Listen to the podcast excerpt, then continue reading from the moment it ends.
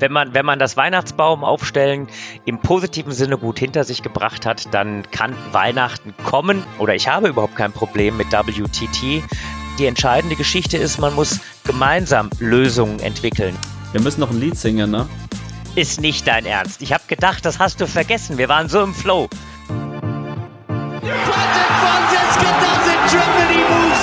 Timo Boll schraubt, arbeitet an seiner eigenen Incredible turnaround from twice runner-up here, Patricia Solia. Das ist unglaublich, das kann ich nicht glauben. Ping, Pong und Brause, der Tischtennis-Podcast. Mit Richard Brause und Benedikt Probst. No, he does it again! Timo does it for the second time! Magdeburg is his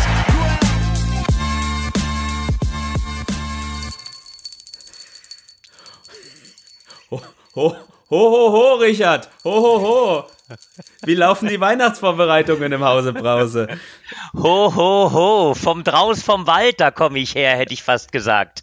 Weil, äh, ja, so, so ganz, ganz viel haben wir draußen im Augenblick gar nichts zu tun. Also es steht, die Weihnachtsvorbereitungen sind sozusagen abgeschlossen und jetzt plaudere ich aus dem Nähkästchen.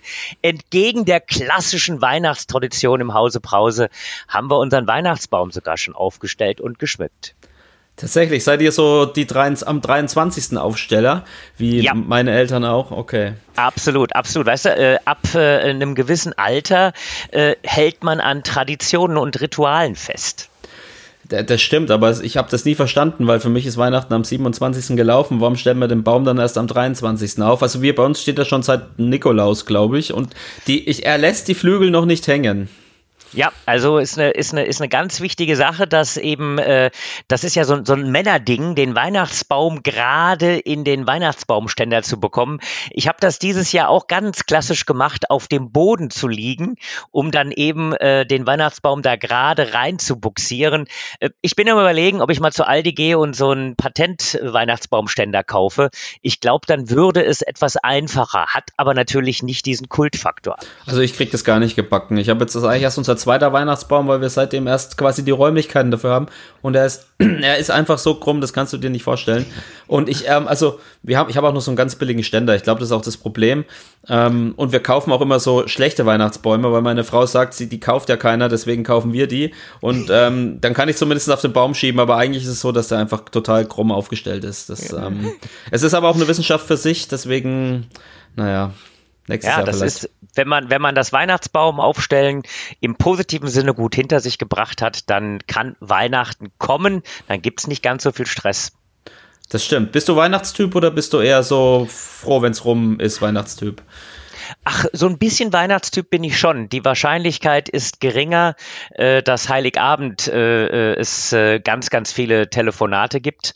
Und äh, insofern es ist manchmal ganz ganz, gar nicht schlecht, so ein bisschen runterzukommen. Also mein, mit, mit, mit Frau, zwei Kids und einem Hund. Äh, sind wir ja wirklich auch eine, eine, eine etwas größere Familie, hätte ich fast gesagt. Und ist schon ganz schön, dann manchmal ein bisschen runterzukommen. Bei einem Weihnachtsfilm zum Beispiel, hast du einen Weihnachtslieblingsfilm? Äh, ich, ich habe tatsächlich, oder wir haben ein, ein, ein, ein, ein so ein Klassiker, ähm, der kleine Lord. Oh der ja, wird immer ist, irgendwie in irgendeiner Art und Weise Weihnachten geguckt äh, und jeder weint. Jedes Mal.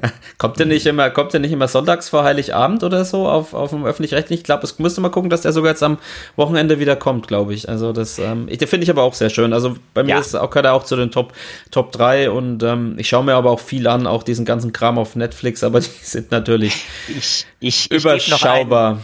Ich gebe noch einen klassischen Weihnachtsfilm. Äh, ich, ich glaube äh, von 1946. Äh, das Leben ist schön oder so ähnlich. Ja, gibt's. Äh, ist ein Schwarz-Weiß-Film. Äh, den haben wir tatsächlich auch mal angeguckt. Also wir waren so auf dem Retro-Trip eine Zeit lang jetzt. ja, oder halt der Cringe. Aber damit mit Cringes hast du wahrscheinlich auch genug zu tun in deinem beruflichen Alltag. ja. Wie, wie, wie, ist das eigentlich als, als, als Profi? Vielleicht, äh, ich meine, du hast ja engen Kontakt zu deinen Spielern, du warst selber Profi. Wie feiert man da Weihnachten? Kann man da die fünfmal Grad sein lassen oder ist, äh, ist es dann, ist man dann doch auch diszipliniert an Weihnachten? Ach ja, also ich denke, wichtig ist zwischendurch, dass man eben auch mal fünfe gerade sein lässt. Äh, die meisten der Jungs und Mädels, äh, die, die gucken ja dann schon, dass sie ja vielleicht dann doch irgendwie äh, mit den Eltern oder zu den Eltern äh, da was machen. Und äh, ich, ich weiß gar nicht, ich müsste es mal so Revue passieren lassen, ähm, welcher der Jungs und Mädels selbst kocht mittlerweile. Äh, das muss ich nochmal genau eruieren.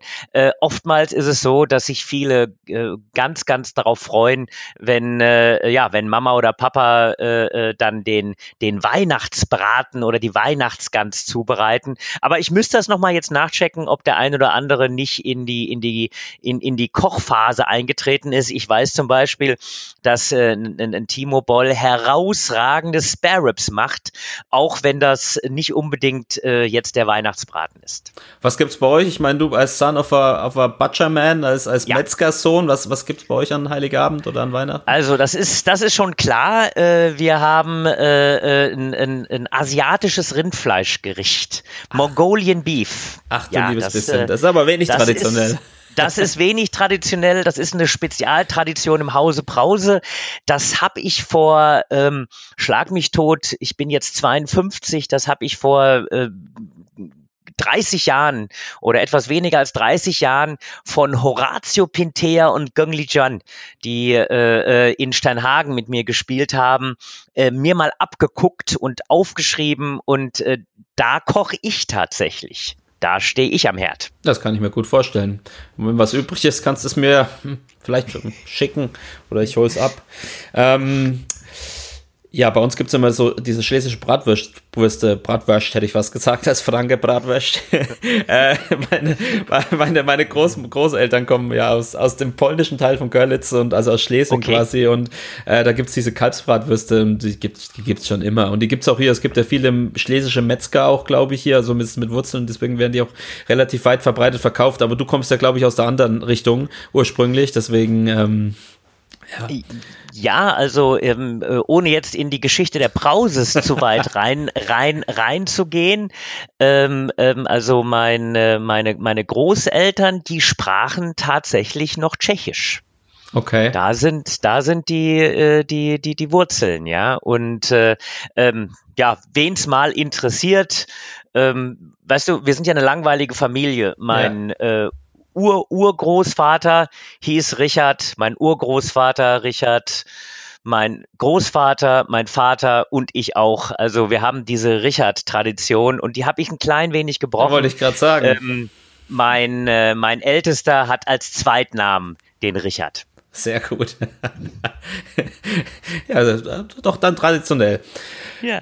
Richard, ich habe aber dann auch passend zu Weihnachten habe ich für dich auch ein kleines Weihnachtsquiz ähm, vorbereitet und ich dachte mir, je nachdem wie gut du abschneidest, ähm, müssen wir am, oder du oder wir am Ende singen oder nicht. Ähm, Okay, ich bin, ich bin gespannt. Ich also bin du gespannt. St st ähm, stehst äh, quasi so unter Druck wie äh, seit, ich würde fast sagen, Rio de Janeiro 2016 nicht mehr.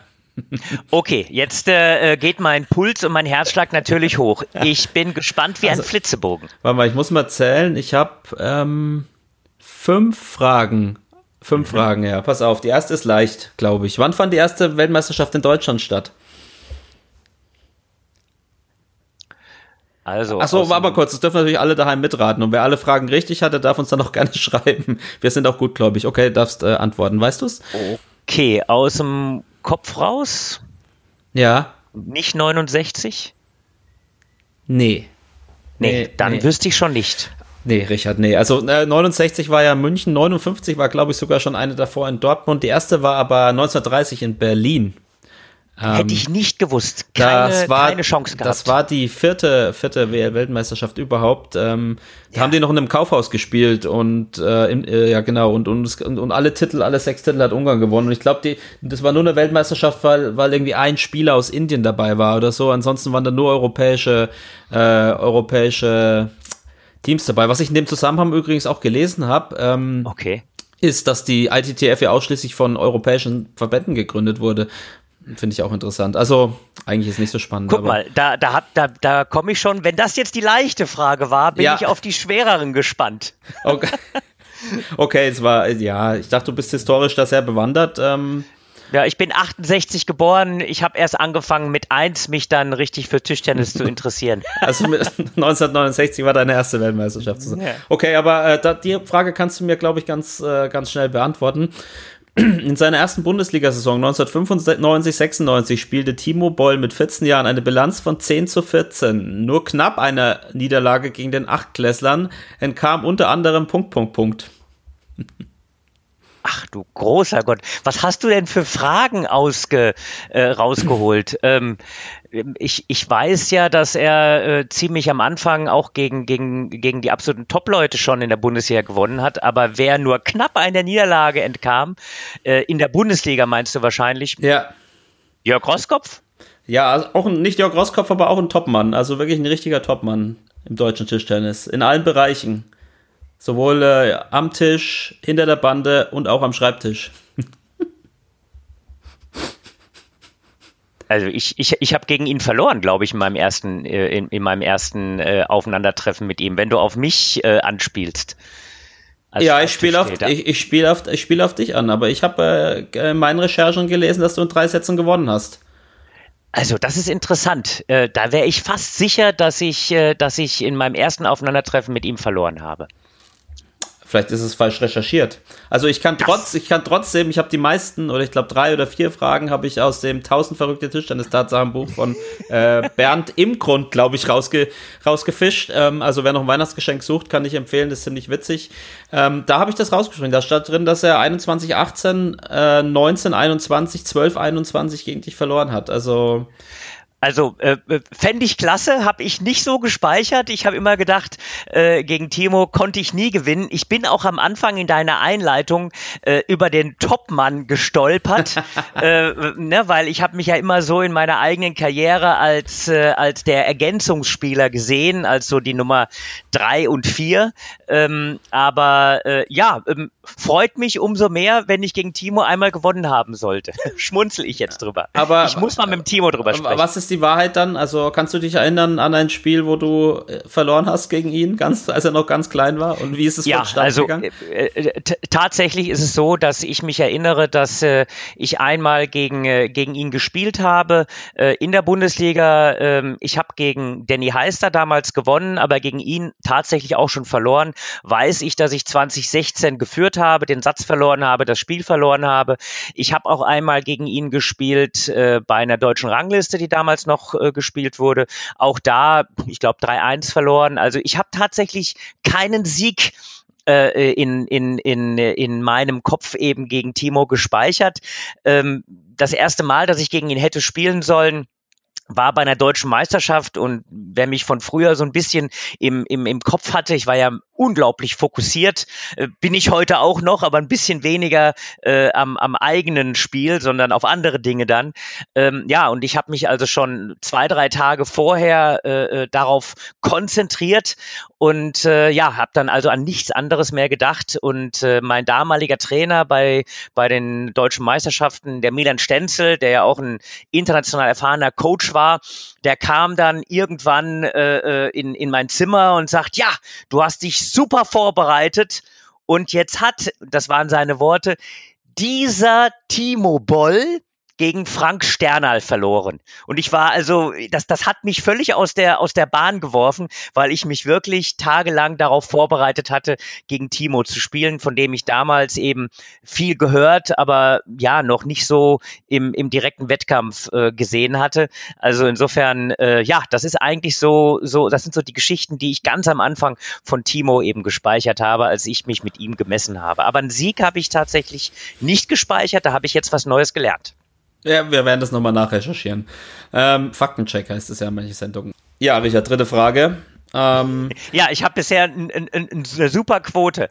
Das also, sieht, äh, ja. Ich, ich, ich, ich, weiß nicht, ob du im Singen noch äh, außen drum kommst. Da bin ich mir nicht ganz ja, sicher. Also ich habe ich hab bislang die starke Befürchtung, dass die Fragen bewusst so ausgesucht sind, weil du mich mit dir im Duett singen hören möchtest. Aber schieß mal los. Gucken wir mal, was passiert. Okay, Frage, Frage 3. Kennst du Jaromir, Jaromir Druxer? Ja. Okay. Weißt du auch, was der mal bei einem Matchball in einem Länderspiel gegen Rumänien gemacht hat? Also im entscheidenden Spiel, entscheidender Satz, Matchball, es ging um den Klassenerhalt, ähm, was, was er für einen cleveren Schachzug gemacht hat. Ich kenne Jaromir Truxa äh, ziemlich gut, äh, ist ja im weitesten Sinne so ein bisschen auch meine, äh, äh, meine Generation. Aber ich kann mir nicht vorstellen, welchen cleveren Schachzug er gemacht hat. Beim Matchball. Fehl, in, in, in, äh, ist nicht angetreten zum, zum Rückschlag oder hat sich verzählt? Eine clevere, Fehlaufschlag gemacht? Einen cleveren Schachzug. Es war nicht ironisch gemeint, sondern. Äh, Ach so. Äh, ich, ja. Er hat einen Aufschlag an die Kante gesetzt? Richtig. Hey, das glaube ich nicht. Ich habe eine Frage richtig beantwortet. Die hast du Benedikt, richtig. jetzt, jetzt bin ich wieder motiviert. Gucken wir mal, ob wir 3 zu 2 hier rausgehen ja. können es ist quasi dann auch ein Bruder im Geiste von mir sozusagen, kann man, kann man so sagen. Ne? Er hat es auch so, er macht es auch so wie ich, also äh, die Longline quasi parallel die Linie runter ist auch am einfachsten. Ah, okay. okay, also immerhin eine von drei hast du schon mal. Deine Ehre ist gerettet. Die nächste Frage solltest du aber äh, beantworten können. Ein bisschen Druck aufgebaut. Warum beschloss die ITTF 1983, dass Beläge auf dem Holz zweifarbig sein müssen? Nun, das war äh, in, der, in der Kombination, um, äh, ich sag mal in Anführungszeichen, das Materialspiel äh, einzudämmen mit Anti-Topspin, mit all dem, was dazu äh, gehörte. Das, so hätte ich das jetzt argumentiert, um eben das ein bisschen transparenter zu machen. Ja, es ist schon ein bisschen vergeal, ver, ver, äh, Dingsbums oben. Vergeal, verallgemeinert, sage mal, sage mal. Ja. Also ähm, ich weiß, dass, dass ich sag mal John Hilton mit mit Anti-Topspin und Schwarz äh, äh, durch das durch das Drehen der der Belege und das Aufstampfen beim Aufschlag äh, sich eben ja laut Meinung von einigen unerlaubte Vorteile äh, äh, äh, geschafft hat und äh, dass das eben ähm, ja um das einzudämmen das Ziel war eben deutlich voneinander zu unterscheidende Farben in den Belegen einzuführen, um das Materialspiel eben zu unter, unter, unterbinden. Engelbert Hüging hat im weitesten Sinne dem vorgegriffen, indem er früher schon äh, äh, zweifarbige Belege gespielt hat, äh, um eben sich nicht dem Vorwurf auszusetzen, er ist ein Materialspieler. Das äh, soweit mal. Aber vielleicht ist es immer noch zu allgemein. Nein, also du hast schon recht, es war ein ganzes Paket und der Grund für die, für die Zweifarbigkeit war, dass, dass die Spieler ihre Schläger quasi nicht mehr unbemerkt drehen können, weil offensichtlich war er nicht dabei. Ich bin 1986 geboren, die entsprechend halt auch die Ballwechsel dann natürlich kürzer waren, leichte Fehler, als sie eingeschlossen haben, war keiner mehr lesen ja. konnte, was der Gegenüber spielt und nicht. Apropos äh, Zweifarbigkeit der Beläge, ich wollte ja später nochmal drüber sprechen, aber ähm, wir haben jetzt die bunten Beläge seit diesem Jahr erlaubt oder seit ab nächsten Jahr erlaubt, sagen wir es mal so. Was hältst du davon? Kannst du dir vorstellen, mit so einem pinken Belag anzutreten oder also äh, Spieler sind ja da sehr sensibel. Ähm, ich habe das ein oder andere Mal eben diese, diese Tests gesehen. Ähm, letztendlich äh, glaube ich, dass äh, die Spieler sicherlich das noch ein bisschen ausprobieren müssen. Ich muss sagen, ich, ich habe da jetzt erstmal nicht unbedingt was gegen. Das ist ein weiterer Farbtupfer. Warum nicht für eine Mima Ito, mal so als Beispiel, deren Lieblingsfarbe, glaube ich, pink ist, einen pinkfarbenen Belag äh, mal so als, als Beispiel. Ähm, es gab früher mal einen grünen Belag, den habe ich mal auf der Rückhand gespielt, äh, weil ich immer die Hoffnung hatte, grün ist die Hoffnung, dass die Rückhand auch kam. ähm, aber ja, warum nicht? Also ich bin da, ich bin da offen, wenn die Belege eben, wovon ich ausgehe, weil es ja nur eine Zufügung von Farbstoffen ist, äh, dann eben eine, eine einheitliche Qualität haben und das werden die Firmen alle gut getestet haben. Ja, warum nicht? Ja, sehe ich auch so bisschen Farbe in unsere Sportart bringen. So sieht es nämlich aus. äh, okay, also den, den, Punkt kriegst du auf jeden Fall. Das wären dann äh, zwei aus vier. Und die letzte Frage, da gebe ich dir auch ein bisschen, äh, wie sagt man es, Kulanz oder Karenz bei der Antwort. Äh, du wirst gleich wissen, warum. Die Frage ist nämlich, wie, wie lang der längste Ballwechsel bei einer Weltmeisterschaft dauerte. Ich kann dir noch ein paar zusätzliche Hilfen geben. Das war zwischen den Polen ehrlich war, und ja. Äh, und ja. Ja, also ich habe darüber gelesen. Das war äh, ähm, einige Stunden. Einige Stunden, ja.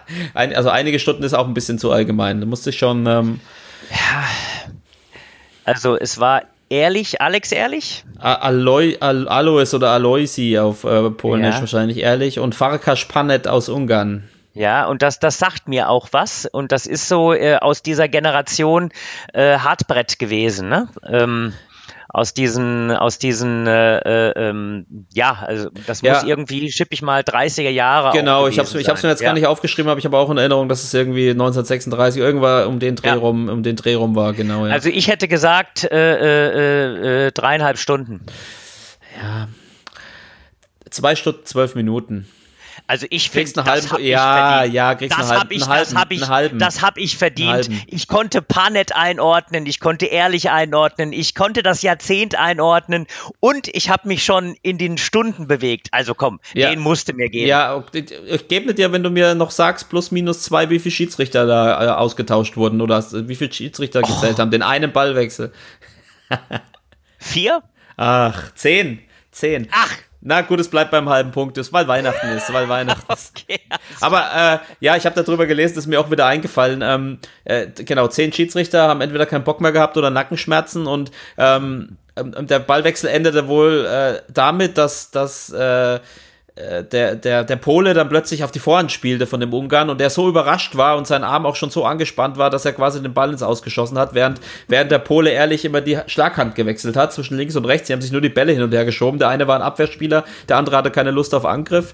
Und äh, die Legende sagt auch, aber das steht dann, wenn man das liest, auch immer dort, die Legende besagt, dass äh, die Zuschauer alle eingeschlafen sind und dass, dass der Pole Würstchen mit Senf gegessen hat während des Ballwechsels. Also, ähm, ich, sag, ich sag mal so, äh, ist es wichtig, einen Punkt gut vorzubereiten?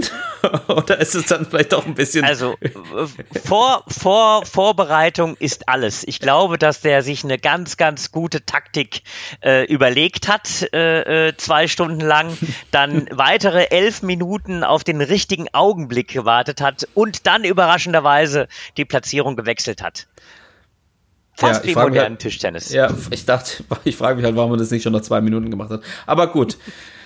Ja, also Richard, zweieinhalb von fünf Punkte. ist- Wir müssen wahrscheinlich am Ende singen. Es wird kein Weg dran vorbeiführen. Also so vier von fünf hätte ich vielleicht noch durchgehen lassen, aber zweieinhalb von fünf, da, da müssen wir ran.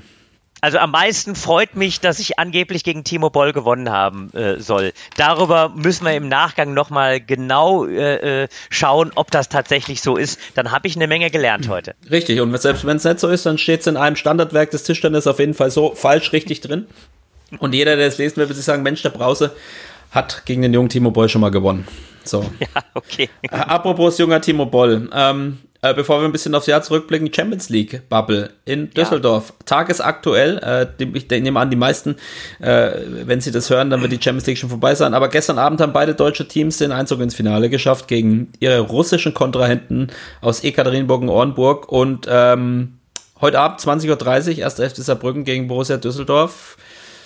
Ja, du als Sportdirektor, du wirst dich wird's freuen, oder?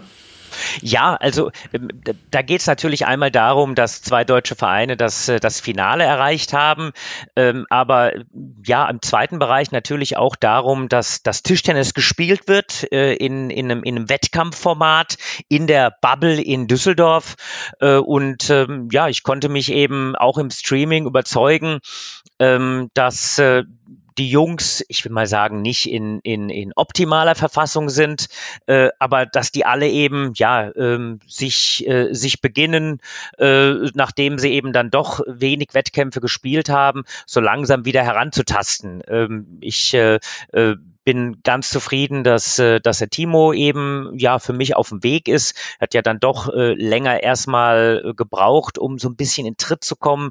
Äh, klar, auch in der Bundesliga gegen den Patrick Franziska verloren und ähm, Gestern gegen Jonathan Groth hat er ja auch ein bisschen gebraucht, um so in einen Rhythmus reinzukommen, hat dann äh, zwei oder drei Matchbälle ausgelassen, haben die Jungs sich so ein bisschen an die alten Zeiten erinnert. Ein Satz war 21-19.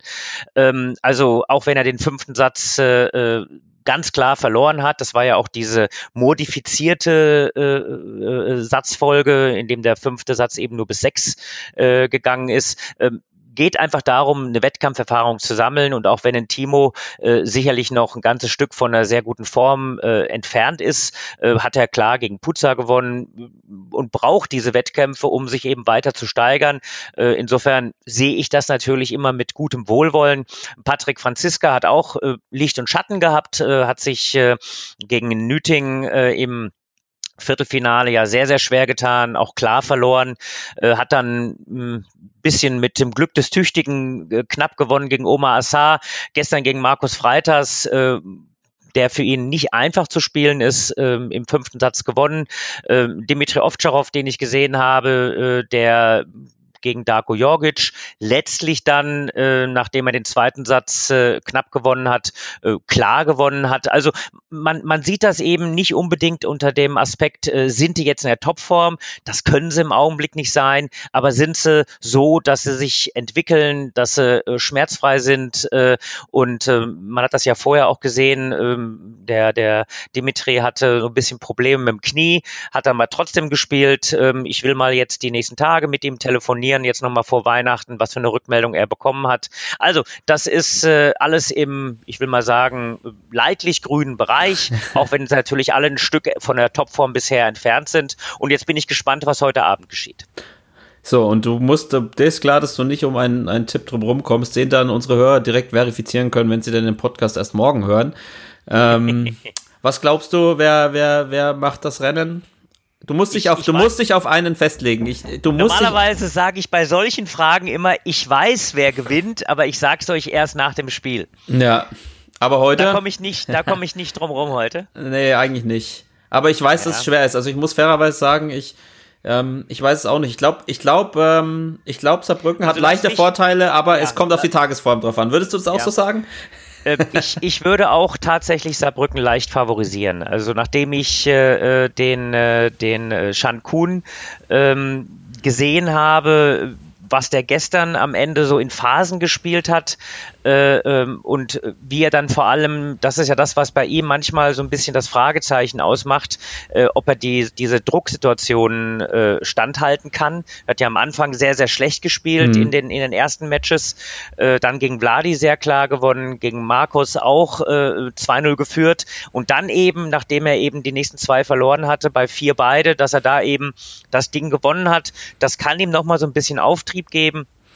Und äh, ja, ich, ich würde sagen, in der Gesamtkombination würde ich Saarbrücken auch leicht favorisiert sehen, aber es ist ein ganz offenes Spiel. Ja, wir freuen uns drauf. 20.30 Uhr äh, Sport Deutschland TV. Ich glaube auch auf der Seite von Borussia Düsseldorf und der ETTU kann man sich das dann auch im Livestream angucken. Ja, Richard, das ist die letzte Sendung. Ähm, in diesem Jahr. Zumindest haben wir keine weitere geplant. Ähm, lass uns doch mal ein bisschen auf das Jahr zurückblicken. Ähm, wir haben, äh, wir haben unsere, unsere Hörer gefragt, äh, wie sie denn dieses Jahr bewerten würden auf einer Skala von 1 bis 10. Ähm, wie würdest du das Jahr bewerten auf einer Skala von 1 bis 10? Welche Note? Ja. Welche Punkte? Ja, das, äh, also wenn du, wenn du eins als äh, Bestes oder eins als Schlechtestes ja. und zehn als Bestes, wie willst du es haben? Zehn als Bestes. 10 als Bestes. Also es, es ist ja insgesamt kann das ja kein, kein gutes Jahr gewesen sein. Dazu ist zu wenig nicht passiert und zu viel geschehen. ähm, insofern äh, kann das ja nur eine, ich sag mal, ich will nicht auf eine Eins gehen, ähm, als eine Zwei oder eine Drei sein, weil eben zu viel ausgefallen ist, zu viel uns bewegt hat, was tatsächlich nichts mit dem Tischtennis direkt kausal zu tun hat. Und insofern war das natürlich ein, ein, ein Jahr, was man so nicht wiederholen möchte. Also eine Zwei. Ich würde eine, ja, ja, ich ja. ich, ich habe ich hab tatsächlich so über, überlegt, äh, ähm, das ist ja so eine, so eine, so eine, ich sag mal fast eine, eine, eine mentale oder eine, eine psychologische Geschichte. Ne? Es hat natürlich ein paar Chancen gehabt. Äh, Chancen gehabt, dass man, ich sag mal, äh, für, für den Sport, und darauf wollen wir es ja runterbrechen, in erster Linie, äh, die Möglichkeit hatte, das Glück hatten wir ähm, im, im, im Top-Bereich und relativ schnell auch im, im Nachwuchsbereich, dass man ins Training wieder einsteigen konnte. Ähm, dass man das Training so ein bisschen modifizieren konnte oder gelernt hat zu modifizieren, dass man vielleicht auch so ein bisschen geschätzt hat, was man am Training hat. Ähm, das sind vielleicht Dinge, die, die, die, wenn man was Positives finden möchte, äh, die positiv äh, hängen bleiben. Ne? Dass man für sich so ein paar Sachen äh, neu bewerten konnte, dass man die Zeit auch dafür gefunden hat, ähm, dass man, wenn es Verletzungen gab, Verletzungen in Ruhe auskurieren konnte, dass man überlegt hat, naja, in diesen ganz großen Gruppen können wir nicht mehr trainieren. Wir müssen die Gruppen reduzieren. Wir müssen äh, vielleicht dann äh, das Training so ein bisschen neu strukturieren. Äh, wir hatten Zeit, in aller Ruhe ähm, an, an Schwächen oder an Stärken zu arbeiten. Äh, und das sind dann Dinge, wo ich sage, jawohl, das hat ein paar Chancen ent, ent, entwickelt. Trotzdem, es bleibt natürlich ein, ein, ein, ein Jahr, was man so nicht wiederholen möchte. Das kann ich, das kann ich nur so bestätigen. Also die Zuhörer ähm, haben es im Durchschnitt mit, äh, mit der Note 5 bewertet, aber ich denke, die haben auch noch viele private Dinge damit einfließen lassen. Ähm, ja, also deswegen, es ist, ja. es ist, äh, wir, ich wollte es jetzt bewusst runterbrechen aufs Sportliche. Ja. Und äh, wenn ich das Sportliche sehe, dann musst du sagen, Olympische Spiele, Fehlanzeige. Äh, äh, äh, Europameisterschaften ausgefallen, Weltmeisterschaften verschoben, also Europameisterschaften ja auch verschoben, Olympische Spiele auch verschoben. Und das wären eigentlich war dieses Jahr ein sportliches Highlight, hätte den, hätte das eine dem anderen immer gefolgt. Und wir müssen jetzt hoffen, dass das eben im nächsten Jahr nachgeholt wird. Aber äh, in diesem Jahr hätten wir uns schon sehr darauf gefreut, äh, äh, ganz tolle Olympische Spiele zu erleben als ein absolutes Highlight. Und wenn solche Olympischen Spiele eben nicht stattfinden können aufgrund dieser Pandemie, die uns ja alle noch in Atem hält, dann äh, kannst du rein sportlich, äh, äh, finde ich, auch keine fünf geben, kannst du auch keine vier geben, äh, dann bist du irgendwo bei einer bei einer zwei äh, oder bei einer drei, aber auch nur mit gutem Willen. ähm, hast du trotzdem einen, Tischtennismoment äh, des Jahres, um nicht nur über das zu reden, was äh, nicht stattgefunden hat, sondern vielleicht über das zu reden, was stattgefunden hat? Also ich habe einen, aber ich lasse erstmal dich. Naja, ähm, ich sag mal, für, für mich äh, sind, sind das äh, Dinge, wie wir, wie wir am Anfang äh, gestartet sind mit dem Top 16. Das war ja quasi so das letzte größere Turnier. Äh, wir hatten die German Open auch noch, äh, wo wir richtig, ja, tolles Ergebnis hatten. Dimitri Ovtcharov gewinnt gegen Van Zedong. Äh, wir hatten diesen Doppelsieg, ich habe schon erwähnt, Top 16, Timo Boll und Petty Solja. Ähm, das waren so die Dinge, die natürlich schon auch sportlich äh, sehr gute Ergebnisse wiedergespiegelt haben. Und äh, ähm, ja, was für mich dann äh, so als nächsten Schritt das sportliche Unwort aus, aus Tischtennis-Sicht ist sicherlich äh, die Bubble. Äh, äh, und trotzdem ist das eine Chance, um wieder Tischtennis in der neuen Normalität darzustellen. Das sind eigentlich so die Dinge, die mir jetzt in erster Linie, vor allem was den internationalen Bereich angeht, äh, natürlich jetzt so haften geblieben sind. Aber ich bin auf deine, äh, auf deine äh, Erinnerung oder auf dein Highlight dann gespannt. Ja, aber was denkst du denn, was mein Highlight ist? Ja, es ist äh, nicht so schwer. Also äh, ich, ich erlöse dich. Ich habe dir schon, ich habe, ich habe dir, heute, ich hab dir heute schon genug Fragen gestellt. Das ist also genug. Ähm, ja, gemeine Fragen, das so gemein war. Egal. Ähm, warte mal, ich mach mal kurz ein bisschen Weihnachts, Weihnachts, äh, Weihnachtsstimmung hier. So. Ähm, mein Moment, äh, Tischtennis-Moment des Jahres äh, war definitiv ja, ja Dimas Spiel gegen Van Zendong. Also ich glaube auch für alle, die, okay. da, die damals in der Halle waren und ähm, äh, man ist dann ja schon sehr nah dran und die Stimmung und wie er das gedreht hat und gespielt hat und ähm, ja.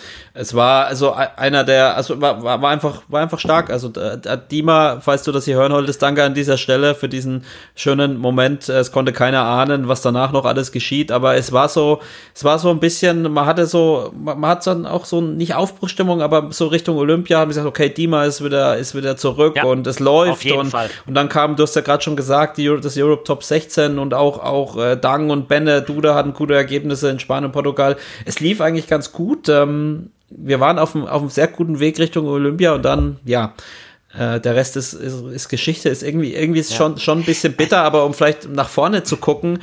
Ähm, lass, lass, mich, lass mich da noch mal kurz reingrätschen. mal. Das ist ja so in dieser, in dieser Perspektive. Ich hatte das ja, wir sind ja dann doch so ähnlich strukturiert.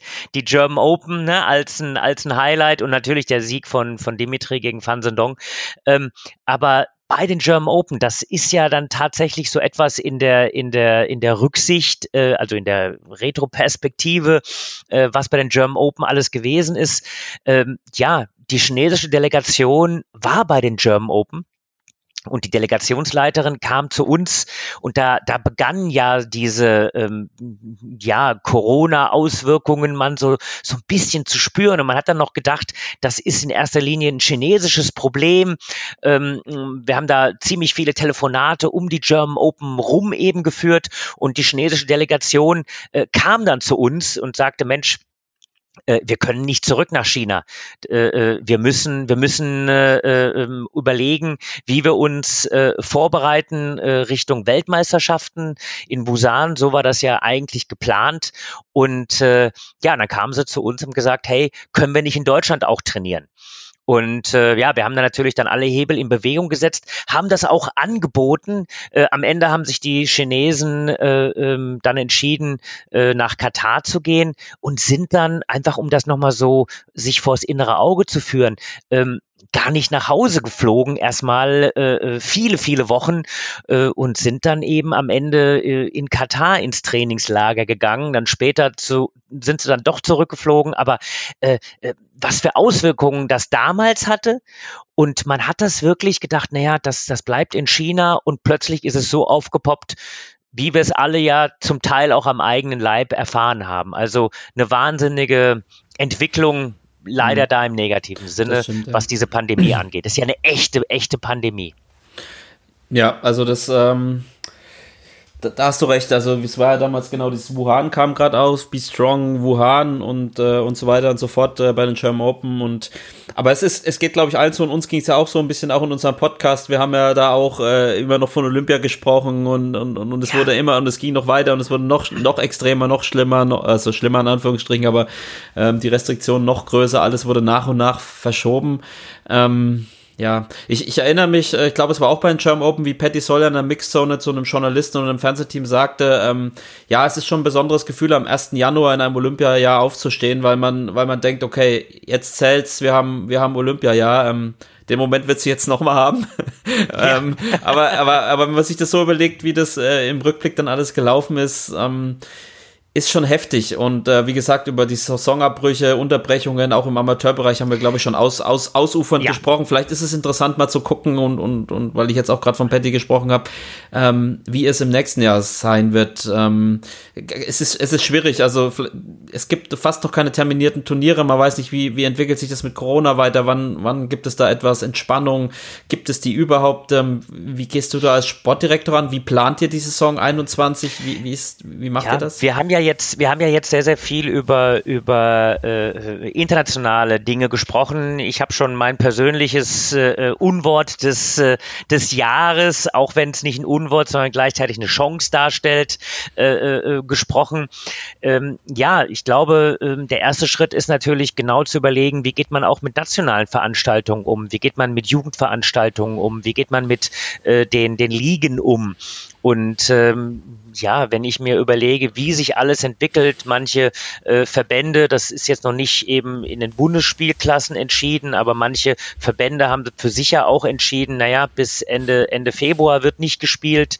Äh, das ist alles noch so, das sind ganz, ganz große Herausforderungen. Ich hoffe sehr, dass tatsächlich dieser augenblickliche ja, ähm, harte Lockdown, ich will es mal so nennen, ist ja keine Ausgangssperre, sondern ein harter Lockdown, ähm, dass der dazu führt, dass die Infektionszahlen sich tatsächlich jetzt äh, reduzieren.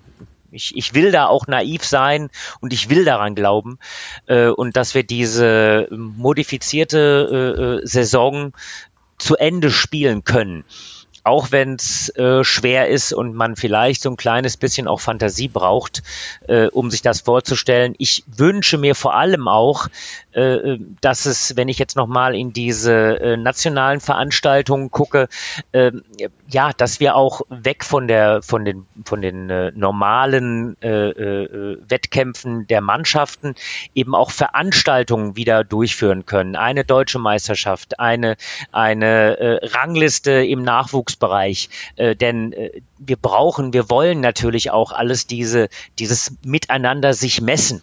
Man findet Wege im Erwachsenenbereich, aber das natürlich auch im, im Nachwuchsbereich wäre natürlich auch klasse, wenn man einen Weg findet. Aber dazu müssen die Infektionszahlen natürlich ein bisschen weiter runter. Vielleicht muss man irgendwann auch nochmal über diese ganze Testungen nachdenken und der Silberstreif am Horizont ist natürlich auch gegeben ähm, mit möglichen Impfungen oder mit Impfungen. Da hoffen wir natürlich, dass da wirklich auch ja, vielleicht nicht eine komplette Normalität, aber eine neue Normalität Einzug erhält, wo wir tatsächlich auch wieder Wettkämpfe sowohl national als auch international spielen können. Ja, das hoffen wir, glaube ich, alle. 2020 war ja auch äh, so ein bisschen, du hast es schon angesprochen, das Jahr der Bubbles. Und ähm, auch wenn das äh, vielleicht nicht die Ideallösung für die kommenden Jahre ist, so war es doch für uns eigentlich gar, gar, kein, gar, gar nicht so schlecht. Also in den Mannschaftsbubbles, äh, jetzt Champions League der Herren, ähm, haben wir ja gerade schon drüber gesprochen, aber auch zum Beispiel der Damen. Äh, Glückwunsch an dieser Stelle noch an den TTC Berlin Eastside, die absolut, äh, vor absolut. zwei, war mal letzte Woche oder vor zwei Wochen den Champions League-Titel in Linz gegen Linz geholt haben mit einer sehr, sehr nervenstarken Nina Mittel haben. Ähm, Absolut, ja. Und äh, da, da möchte ich mich nochmal beschweren, da ist der Stream abgestürzt. Oh ja, ich saß auch ich davor. Hab gedacht, ich habe gedacht, ich bin im falschen Film. Und äh, ich habe dann wirklich versucht, über alle Kanäle herauszufinden, was ist denn da geschehen. Und es hat tatsächlich ein bisschen gedauert. Äh, ich habe es der Nina auch reingereicht. Sowas soll sie bitte nicht zu häufig machen, weil 4-3 ein Fehlaufschlag, ähm, äh, das äh, ist tatsächlich äh, ja, an den Nerven hat das gezehrt. Das stimmt, Aber ja. Mit dem natürlich äh, super Ende am Ende für, für äh, Berlin Eastside. Also auch von mir nochmal Gratulation. Das ist eine starke Leistung. Das ist eine starke Leistung vom ganzen Team, nicht nur von der Nina. Und eine starke Leistung bei unseren Frauen hat auch, äh, hat auch die Ying, die Han Ying äh, abgeliefert ähm, in der sogenannten China Bubble. Ähm, beim Women's World Cup. Ähm, ja. Und äh, es war ja so, in dieser China Bubble waren ja drei Turniere im Endeffekt, ähm, mal Macau ausgenommen. Es hatte jeder so sein, sein Highlight gehabt. Der Franz hat zumindest den Sprung ins Hauptfeld geschafft. Äh, der Dima ins Viertelfinale beim äh, Men's World Cup. Die Patty äh, hat bei den Grand Finals gut gespielt, hatte äh, Feng Tan geschlagen, Cheng Men auch wirklich, wirklich, naja, nicht am Rande einer Niederlage. Ja, sehr, ne, sehr ja, ja, ja, ja, und hatte, gespielt, hatte ja. auch dann, ich glaube, im fünften Satz noch ein 9-9 stehen oder so, mm, oder ein 8-8. Also es war, war ein sehr gutes Spiel und es war unterm Strich aus sportlicher Sicht gar nicht so schlecht für uns. Jetzt kommt aber das große Aber. Hatte, mhm. ähm, der Rossi hat von Chancenungleichheit gesprochen. Ähm, sind Bubbles eine Lösung für das Jahr 2021 und wenn ja, unter welchen Voraussetzungen? Also ähm, Chancengleichheit. Das ist die ganz große Voraussetzung.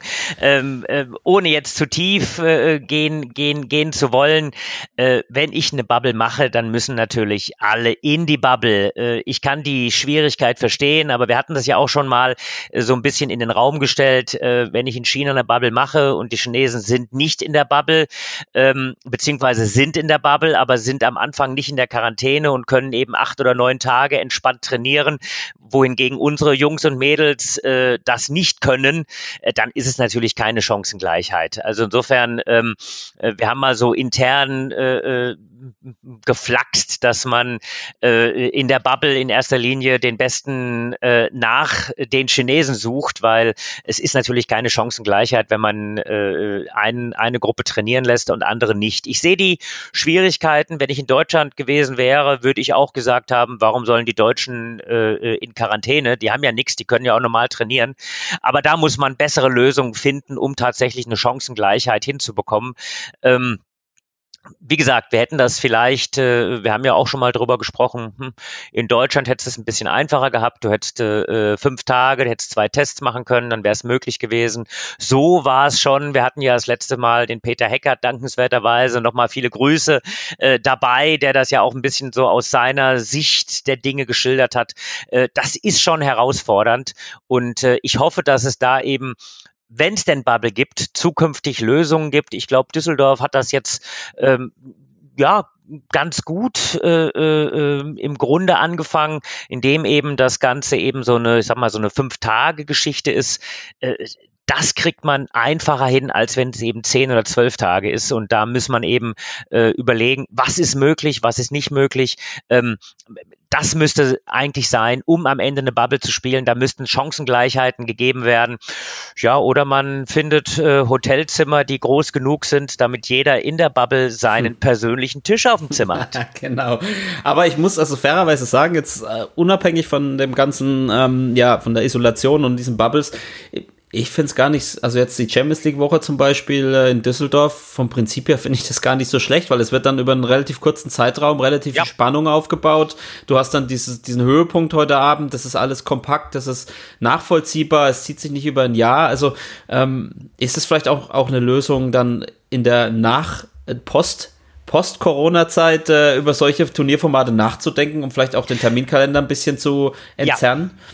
Das ist das, warum ich eben das Jahr nicht auf, auf eine Eins gesetzt habe, sondern auf eine Zwei oder Drei, äh, weil natürlich man Zeit hat, so ein bisschen zu reflektieren und, und zu überlegen, äh, wo sind denn möglicherweise Chancen, die sich ergeben. Also ich finde äh, dieses Format, ähm, in der die Champions League jetzt gespielt wird, schon hochinteressant. Und ich hoffe, dass die Verantwortlichen äh, äh, sich da eben auch noch mit auseinandersetzen, denn es ist natürlich zwingend erforderlich, dass der, äh, der Jahresplan irgendwo synchronisiert wird, um auf der einen Seite ja, ähm, die, die ganz großen Turniere, EM, WM, Olympische Spiele, mit einer Vorbereitungszeit äh, ausstatten zu können, ähm, um eben äh, den Vereinen eine Möglichkeit zu geben, ähm, eine Bundesliga, eine Champions League zu spielen, denn die Vereine sind äh, vor allem für die Europäer nach wie vor unglaublich wichtig. Äh, ja, und last but not least, äh, kommen wir vielleicht später ja nochmal kurz dazu, ähm, aber auch eine internationale Turnierserie äh, spielen zu lassen, wo wir natürlich auch ähm, marketingmäßig probieren, Tischtennis weiter nach vorne zu bringen. Äh, ich glaube, es ist möglich, aber dazu müssen die Formate natürlich angepasst werden. Ja, du hast, du hast jetzt äh, auch schon gesagt, das war auch ein Jahr der Veränderungen, teilweise zwangsläufig. Denke da zum Beispiel jetzt äh, oder, oder notgedrungen an, an unsere Spiele ohne Doppel im Amateurbereich. Ähm, wir haben vielleicht ganz interessant beim Bundestag die Landesverbände der Deutsche Tischtennisbund ähm, das Durchspielen äh, eines Spiels eingeführt in den Regional- und Oberligen. Das sind auch, auch ganz interessante Entwicklungen. Mal schauen, wie das, das wird. Ähm, was wir in den vergangenen Wochen jetzt auch in den Bubbles gesehen haben, waren die Abschlusssätze bis fünf. Ähm, wie findest du das? Ehrlicherweise für mich gewöhnungsbedürftig. Ich bin da kein Freund von, ähm, das ist ein, ein, ein Spannungsaufbau aus meiner Sicht, der ein bisschen künstlich ist. Ähm, ich hätte da den, den klassischen äh, äh, Verlauf von drei Gewinnsätzen bevorzugt.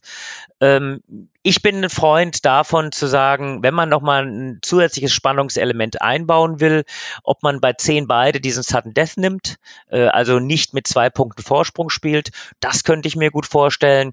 Aber ähm, äh, wenn man so mit den Spielern spricht, wird jeder natürlich auch einen Ticken anders sehen, aber äh, es darf nicht dazu führen, dass es äh, zu hektisch wird. Und äh, ähm, jetzt, ich sag mal, ein, ein, ein Satz bis elf ist nun auch kein Satz bis 21. Die Sätze bis elf haben dem Tischtennis sehr gut getan. Ob man da jetzt nochmal rangeht und Sätze bis fünf, vor allem den Entscheidungssatz bis fünf einführt, ja, also ich persönlich fände es nicht so gut. Ja, ich meine, ein Satz bis elf gibt ja auch mehr Raum für Wendungen und ähm, ja. für verschiedene Verläufe und äh, selbst, also ich bin eigentlich auch von diesem Sudden Death Punkt, den finde ich eigentlich auch ganz gut, aber dann denke ich mir auch wieder so diese Verlängerungen teilweise. Ich denke jetzt auch zum Beispiel wieder an Dima gegen, gegen Van Sendong äh, zurück, an, an Magdeburg in dem Jahr oder auch damals 2017. Das, das ist dann schon auch schon geil, würde ich fast ja. sagen, wenn es 14, ja, 12 ausgäbe und es gibt der hat Matchball, der hat Matchball. Klar, du hast nicht diesen ultimativen letzten Punkt, wo du weißt, danach ist es vorbei, aber du hast vielleicht noch ein paar Spannungsmomente mehr und ich, also ich würde vom Gefühl her auch sagen, es, es muss nicht sein, also dass man das bis, ja. bis fünf spielt. Aber ähm, Apropos Experimente, wir hatten das Turnier in Macau, äh, das, das ja World Table Tennis Event, das erste würde ich fast sagen. Ähm, Susanne Heuing, die geschätzte Redakteurin vom Tischtennis Magazin, hat in ihrem Kommentar geschrieben, Hauptsache anders als Überschrift oder als, als äh, erste Phrase. Ähm, und äh, sinngemäß war, war der, der Ton so, Präsentation top, zählweise flop. Würdest du da so mitgehen? Also ich finde, mein, also mein, mein Eindruck spiegelt das ganz gut wider. Also äh, ja, ich kann in vielen Dingen mitgehen. Äh, ähm, äh, es, es, es, hat wirklich sowas gehabt von experimenteller Musik. Ähm, da, da muss man nicht in letzter Instanz ein Freund sein. Aber, und so will ich nochmal äh, äh, eigentlich so versuchen, den Bogen zu spannen, ähm, da gibt's eben tatsächlich auch viele Dinge, die äh, die interessant gewesen sind. Die Zählweise für mich, ähm, um in den Begrifflichkeiten von Susanne zu bleiben, Flop. Äh, die, äh, die Präsentation allerdings im Grunde schon sehr, sehr gut. Ähm, mir war es vielleicht ein Tick zu dunkel. Da kann man noch so ein bisschen dran schrauben, dass man noch mit ein paar ähm, äh, äh, Veränderungen arbeiten kann, aber es sieht äh, gediegen aus äh, und äh, das Ganze drumrum, das war schon ein echtes Ausrufezeichen. Also da, äh, gut, ich entscheide das nicht, aber ich würde dann als Verantwortlicher sagen, da lässt sich drauf aufbauen. Da lässt sich drauf aufbauen. Ja, ähm, grundsätzlich war ja äh, in diesem Jahr World Table Tennis äh, das neue Produkt der ITTF, das die ursprüngliche World Tour ablösen soll ab kommenden Jahr. Ähm, eigentlich äh, ab diesem Jahr schon. Äh, eigentlich ab diesem Jahr schon. Ich blicke auch schon gar nicht mehr durch, wann was, was war. War auf jeden Fall ähm, ich sage mal so, die Meinungen dazu gehen auch auseinander. Ich erinnere mich auch an, an Rick Walter, der auch im Magazin eine, ja, ein, ein Kommentar geschrieben hat, wo er ähm, sehr große Kritik geübt, geübt hat. Zum ja. einen, dass, dass es nur die Topspieler bevorzugt, dass es keine Chancengleichheit in Sachen Weltranglistenpunkte gibt, dass da ein großer Druck auf die Spieler aufgebaut wird ähm, und auch, dass keiner weiß, wann welche Turniere 2021 stattfinden, was sowohl für die Spieler als auch für deren Vereine, für die TDBL und für viele andere Verbände ein Problem ist. Ähm, Kannst du uns was Konkreteres zum kommenden Jahr sagen, ohne dass du bei World Table Tennis arbeitest? Ähm, und wie siehst du ähm, dieses ganze Konstrukt in ihrem aktuellen Zustand? Ja, also äh, konkret kann ich auch nicht sagen, ähm, einfach weil äh, da eben noch sehr, sehr viel im Fluss ist. Äh, es ist in Planung im, ich sag mal, April, Mai äh, sogenannte Hubs zu machen. Ein Hub ist nicht an, nichts anderes als äh, Turniere, die in, in, in Reihe geschaltet werden. Der Hintergrund ist, dass aus dem Hub sehr schnell eine Bubble werden kann. Für den Fall, dass man eben äh, äh einfach noch Quarantänemaßnahmen machen muss, ähm, dann gibt's eben diese, diese Varianten, dass man eben sagt, naja, da gibt's äh, einen Hub in, in, in äh, irgendwo im, im Großraum Middle East, äh, da gibt's einen Hub äh, oder eine Bubble in, in Asien. Ähm, äh, das steht im Augenblick eben so ein bisschen im Raum. Äh, was da am Ende dann genau gemacht wird, das weiß im Augenblick tatsächlich niemand. Und äh, ich glaube, da äh, ist es natürlich auch viel Corona geschuldet. Ähm, ich, ich will es mal so sagen, da, da haben sich viele Menschen natürlich schon Gedanken gemacht, äh, in, in vielen Bereichen eben Tischtennis neu zu erfinden. Wenn sich viele Menschen äh, als Ziel gesetzt haben, einen Sport neu zu erfinden, gibt es ähm, äh, natürlich immer ein paar Sachen, über die man stolpert. Und da muss man aus meiner Sicht, und der Rick hat das schon gesagt, eigentlich in vielen Dingen, ich sag's mal aus meiner und damit auch aus europäischer Sicht, nachjustieren. Das ist dringend erforderlich. Ähm, denn äh, äh, die, die grundsätzliche Sache, äh, wenn wir das mal so jetzt in Relation setzen, äh, ist, dass äh, die Jungs äh, von WTT äh, viele Anleihen aus dem Tennis äh, äh, genommen haben.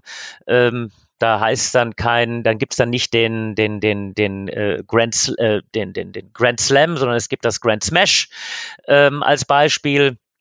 Und äh, ähm, darauf soll im Prinzip alles aufgebaut werden. Äh, ich glaube, da haben Sie ähm, oder sind Sie gerade dabei, das eine oder andere, was sich über Jahre auch sehr gut bewährt hat. Und eindeutig, nicht alles ist gut, was sich im Tischtennis entwickelt hat, aber es gibt auch viele sehr, sehr gute Sachen. Äh, da sind sie dabei, sich aus, auf ein paar Sachen draufzusetzen, ähm, was so eigentlich äh, äh nicht positiv ist treffen da dann ähm, auch ein bisschen verschiedene Welten aufeinander. Du hast gesagt, es gibt viele Anleihen aus dem, aus dem Tennis. Es gibt auch Personal, ja. die quasi daher kommen. Ähm, ja. Es gibt sehr unterschiedliche Strukturen in den Tischtenniskontinenten. In Europa ist der, der Vereinssport noch, noch sehr weit verbreitet im Profibereich. Ähm, es wurde über die Weltmeisterschaft diskutiert oder es wurde zumindest ja. vom, ähm, vom CEO der ITTF mal angemerkt, dass man die ja abschaffen könnte, ähm, obwohl die so verankert ist, es, irgendwie hat man das Gefühl, also es gibt so verschiedene Interessen, ähm, die da aufeinandertreffen. Ja. Und äh, wenn verschiedene Interessen aufeinandertreffen, ist es halt notwendig, gemeinsam Lösungen zu finden. Dazu ist es notwendig, immer wieder zu sprechen und zu versuchen, eben so ein bisschen eine, eine wie sagt man, eine, eine, ähm, eine Sichtweise des anderen auch einzunehmen. Ähm, und die entscheidende Geschichte ist, man muss gemeinsam Lösungen entwickeln. Ich hätte überhaupt kein Problem oder ich habe überhaupt kein Problem mit WTT.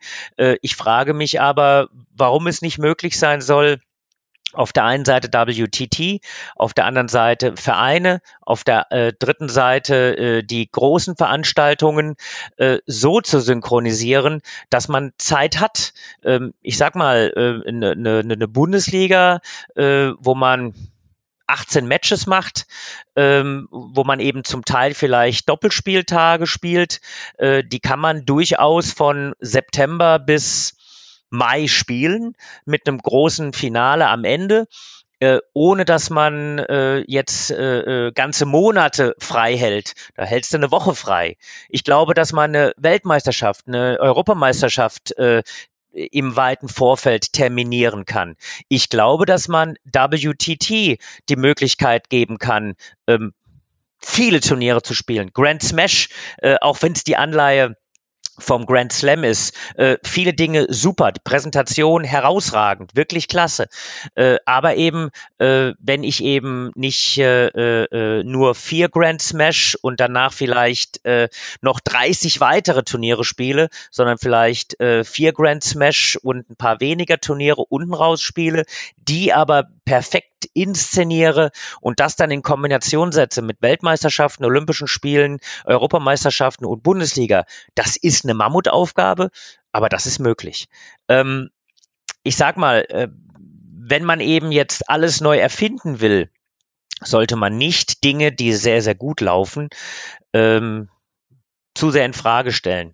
Jetzt stelle ich mir gerade mal vor, dass äh, äh, mich jemand aus dem Tennis anruft äh, und sagt, äh, ich äh, soll jetzt den Tennis-Circuit neu äh, inszenieren und neu aufarbeiten. Und das Erste, was ich mache, ist, dass ich sage, naja, es gibt zukünftig keine äh, Grand Slams mehr. Äh, es gibt zukünftig nur noch Weltmeisterschaften und Europameisterschaften der Sturm der Entrüstung wäre durchaus nachzuvollziehen. Das stimmt, aber wie wahrscheinlich ist denn, dass wir nächstes Jahr in Europa respektive in Deutschland internationales Tischtennis sehen? Also du hast diese Hubs schon angesprochen, da ist auch einer im äh, Mai und Juni, glaube ich, in Europa geplant. Mir ist aber ja. jetzt nicht bewusst, weder in Deutschland oder bekannt, äh, dass, dass da schon irgendwo ein Turnier festgesetzt wurde. Man muss fairerweise sagen, das sind nur noch fünf bis sechs Monate. Das ist für einen Veranstalter natürlich auch ja. fast nicht mehr zu schaffen, da noch ein Turnier auf oder eine Halle zu finden und Turnier Turnier auf die Beine zu stellen. Ja, also in, in 2021 wird es diese, diese ganz großen internationalen Meisterschaften oder eine German Open ähm, Stand heute so nicht geben. Ähm, da muss man eben weitere in, in Gespräche im Laufe von 2021 abwarten. Äh, Im Augenblick ist natürlich auch viel, auch Corona geschuldet, ein bisschen schwieriger zu planen, zu organisieren. Aber wir haben, ich sag mal, einen, einen möglichen Termin hatten wir in, in Bremen. Da haben wir jetzt die deutsche deutschen Meisterschaften äh, äh, drauf gesetzt, ja. August, ja. Und äh, im August, genau. Und insofern muss man jetzt wirklich mal warten, wie sich alles entwickelt. Ich bin jemand, der, äh, der immer auf Gespräche setzt, äh, weil man da eben immer die guten Dinge aus allen Seiten eben herauskitzeln kann. Und ich hoffe, dass wir äh, in, in Zusammenarbeit mit allen Beteiligten da Lösungen finden. Und das geht meist nur über Gespräche. Jawohl, es bleibt spannend im Amateurbereich als auch im Profibereich. Ähm, feststehend haben wir eigentlich nur die Weltmeisterschaften, 28. Februar bis 7. März. Sollte sie denn stattfinden? Sollte sie äh, stattfinden. Genau. Ende Juni genau. ist die Europameisterschaft, die verschobenen Marschau geplant. Wir haben Olympia im äh, Juli und August. Ja, und die deutschen Meisterschaften hast du gerade schon angesprochen. Das ist so das, äh, was mir jetzt äh, einfällt ad hoc. Aber Richard, wir müssen auch über noch 2020 reden, das Jahr des Podcasts, oder?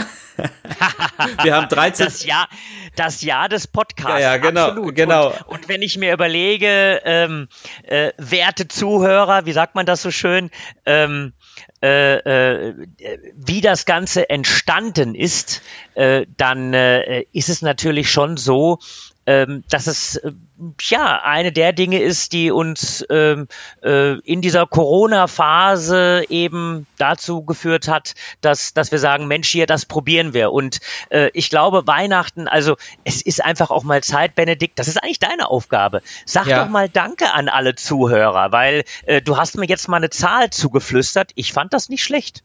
Du hast mir eine Zahl äh, zugeflüstert. Ja, wir haben ja viele tausend Zuhörer mittlerweile erreicht. Richtig, wir haben, äh, ja genau, wir haben viele, viele tausende Zuschauer erreicht im fünfstelligen Bereich. Ich möchte gar nicht so ins Detail gehen, ja. Nicht, dass wir dann okay. immer an diesen Zahlen gemessen werden, weißt du. Ja. Ähm, aber äh, ja, also äh, viel, vielen Dank. Äh, der Dank gebührt natürlich unseren Zuhörern, auch für die zahlreichen Einschriften. Wir haben viel Feedback gekriegt, nur, also ich glaube nicht ich will nicht angeben, aber ich glaube, es war nur Positives, bis auf konstruktive Kritik.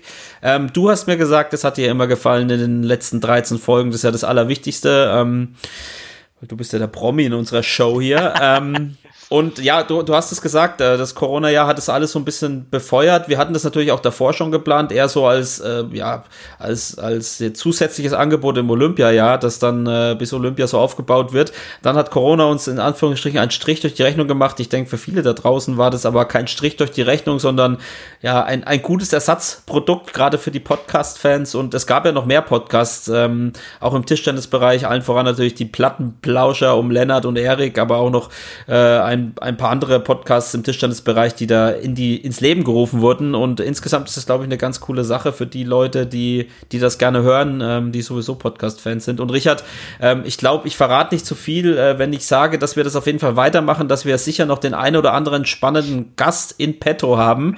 Ähm, auf jeden Fall, das ist der Plan. Richtig, vielleicht ähm, Vielleicht können wir die Frauenquote noch ein bisschen erhöhen im kommenden Jahr. Ähm, aber äh, ich, ich freue mich auf jeden Fall auf, auf all das, was kommt. Ja, also auf jeden Fall. Ich glaube, äh, wenn man so ein bisschen äh, jetzt zurückblickt und guckt, äh, äh, es, das ist ja nicht eine Nachahmergeschichte, aber eben Podcast im Tischtennis. Wir hatten am Anfang ja, quasi nur, nur, nur ganz, ganz, ganz wenige. Jetzt gibt's ja doch den einen oder anderen, der da auch eben mitmacht. Ich finde das klasse. Ich finde es auch, äh, dass die Podcasts, die es im Augenblick sich so entwickelt haben, so verschiedene Bereiche abdecken. Das finde ich sehr, sehr, sehr, sehr spannend. Und ja, gibt noch viele, viele Themen, äh, auch im nächsten Jahr, Benedikt. Wir machen das weiter. Wir, wir lassen das, uns da nicht aufhalten. Wir lassen uns nicht aufhalten. Was wünschst du dir denn für 2021, lieber Richard? Sowohl äh, im Podcast-Bereich als als auch, ähm, als auch privat und beruflich. Kannst du das in zwei Sätzen zusammenfassen oder fangen wir dann die, die Folge nochmal von vorne an? Wir fangen dann eigentlich die Folge von, von vorne an. Also zunächst mal wünsche ich mir natürlich Gesundheit. Dann wünsche ich äh, mir, dass wir äh, äh, wieder spielen können, äh, auch Wettkämpfe spielen können. Und dann wünsche ich mir natürlich, dass wir das auch erfolgreich machen. Und für einen Podcast wünsche ich mir weiter möglichst viele, ja, bunte Gäste. Da müssen wir noch mal schauen, was wir, was wir noch alles an, an Möglichkeiten haben. Ähm, da gibt's noch ein paar, aber das besprechen wir beide dann. Das wollte ich gerade sagen. Und es gibt doch genug lustige und spannende Vögel, die wir noch nicht ähm, abgefrühstückt haben, äh, um es mal so zu sagen. Ja, ähm, genau. Den, den Dank haben wir, glaube ich, schon aus, äh, ausgerichtet. Ähm, auf jeden Fall solltet ihr uns mal schreiben, was wir im kommenden Jahr noch besser machen ähm, sollen oder noch mehr oder noch anders. Ähm, wir sind da um konstruktive Kritik immer dankbar und wir haben, glaube ich, auch immer versucht, ähm, eure Fragen und ähm, Anfragen und Hinweise mit einzubauen. Äh, und die, die wir noch nicht mit eingebaut haben, die stehen auf jeden Fall noch auf unserer Liste und die werden wir auch noch ähm, bearbeiten, lieber Richard. Ähm, wir müssen noch ein Lied singen, ne? Ist nicht dein Ernst. Ich habe gedacht, das hast du vergessen. Wir waren so im Flow. Ähm, was, O Tannenbaum oder ähm, Kannst du? Äh, wie grün sind deine Blätter? Du grünst nicht nur zu, oder? Ähm ja, wir, wir probieren es. Also wenn nicht, dann äh, äh, lasse ich dich alleine singen. Aber wir können es gemeinsam mal versuchen. Ja, wir können es versuchen. Aber ich würde sagen, wir verabschieden uns davor und jeder, der sich zu sehr fremdschämt oder weiß, dass es sich zu sehr fremdschämen wird, kann dann direkt den Podcast schon ausmachen mit der Gewissheit, dass danach nichts mehr kommt. Und ich bitte, ich bitte diese diese äh, äh Sanges-Performance dann nicht zu weit zu streuen und zu weit in abgehackter Form zu veröffentlichen sprechen. Das stimmt, ja. Und ich muss noch zu meiner Verteidigung sagen, ich bin leicht erkältet seit mehreren Wochen. Ähm, ich, meine Stimme ist auch nicht bei 100 Prozent. Also das, das Benedikt, bitte ich zu verzeihen. Komm, ja, wir ja, ja, komm, wir sagen, an. wir sagen, ja, wir sagen noch Tschüss, äh, Tschüss, schöne Weihnachten, guten Rutsch, bleibt uns treu, bleibt dem Tischtennis treu, bleibt gesund und wir sehen uns im Jahr 2021. Benedikt, Ja. du hast das perfekt zusammengefasst, dem kann ich mich nur anschließen. Okay, und wir singen nur eine Strophe, mehr nicht, okay? Einverstanden. Bereit? Drei, Aber zwei, sowas von. Eins. O Oh Tannenbaum, Tannenbaum, O oh Tannenbaum, wie grün sind, wie grün sind deine deine Blätter. Blätter. Du grünst nicht Du nur grünst nicht nur zur Sommerzeit, nein auch im nein, Winter, auch im Winter, wenn es schneit. Du hast Synkopen drin. drin. O O Tannenbaum, Tannenbaum, wie, grün grün sind dein, sind deine Blätter. Blätter. Oh mein Gott, das war ganz großes Kino. Ciao, ciao. Ciao.